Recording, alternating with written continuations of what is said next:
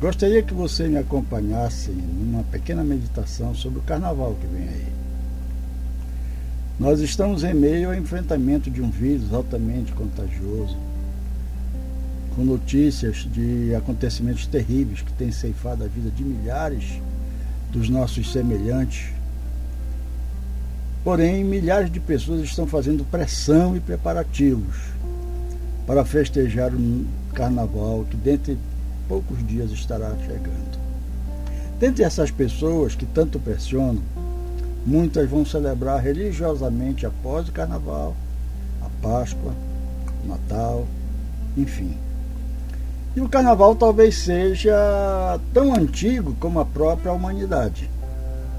Seis séculos antes da nossa era cristã, ou melhor, seis séculos antes da nossa era, na Grécia e em Roma, eram já conhecidos os cortejos alegóricos, chamados os curros navales cujas expressões latinas como carne lavamen e carne vale significam supressão da carne e a Deus carne, e se referem também à abstinência da carne na quaresma, como preparação para a Páscoa do ritual romano, proporcionando um tempo de extrema licenciosidade, que leva à prática de atos indecorosos, seguidos de estendal de misérias como assassinatos, roubos, orgias, lágrimas, luto.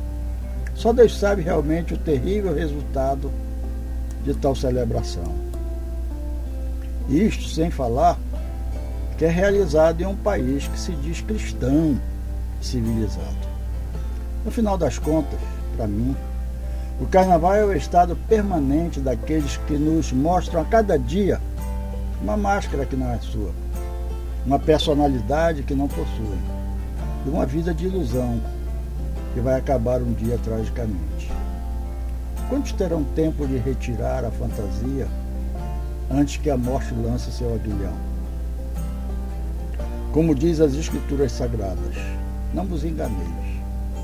Deus não se deixa escarnecer, pois tudo que o homem semear, isto também se fará. Porque quem semeia na sua carne, da carne ceifará a corrupção.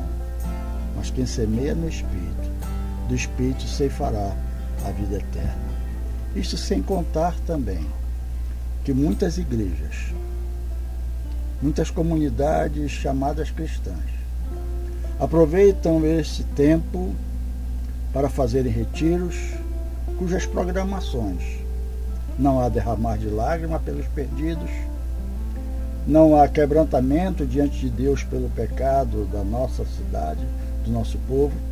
Assim, uma cópia evangélica dessa folia, desse divertimento carnal, sem considerar o que nós estamos enfrentando, sem considerar o que nos diz as Escrituras.